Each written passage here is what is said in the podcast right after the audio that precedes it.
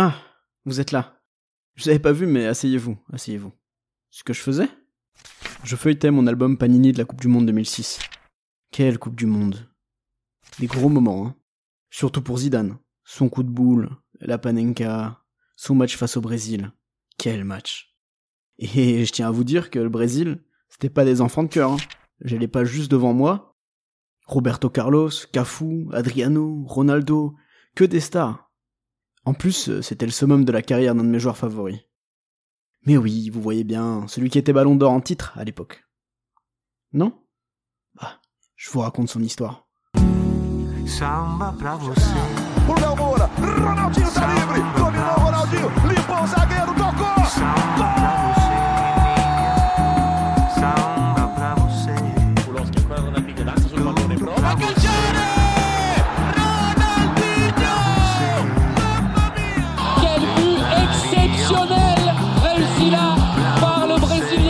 Du monde du Paris Saint-Germain.